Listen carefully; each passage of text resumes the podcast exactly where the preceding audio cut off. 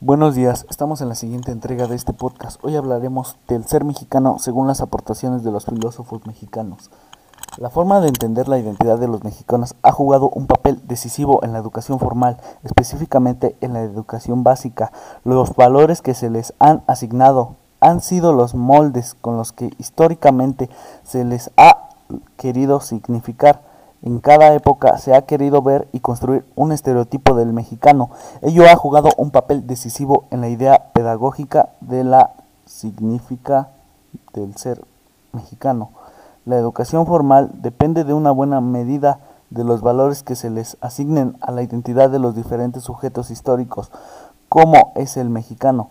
Hay un concepto en el cual se pueda resumir al mexicano, se puede hablar de un solo tipo de mexicano, Veamos lo que dicen los cuatro filósofos mexicanos al respecto.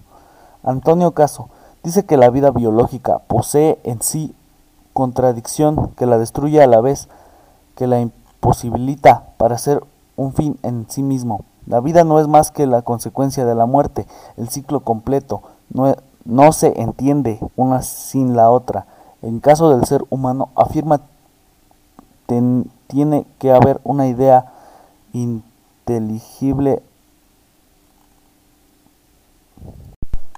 José Vasconcelos, por su parte, afirma que todo pueblo que aspira a dejar huella en la historia, toda nación que inicia en una era propia, se ve obligado por eso mismo, por exigencias de su desarrollo, a practicar una revolución de todos los valores y a levantar su edificación provisional o perenne de conceptos. Ninguna de las razas importantes escapa al deber de juzgar por sí misma todos los procesos heredados o importados para adaptarlos a su propia cultura o para formarlos de nuevo, si así lo dicta esa soberanía que palpita en las entrañas de la vida que se levanta.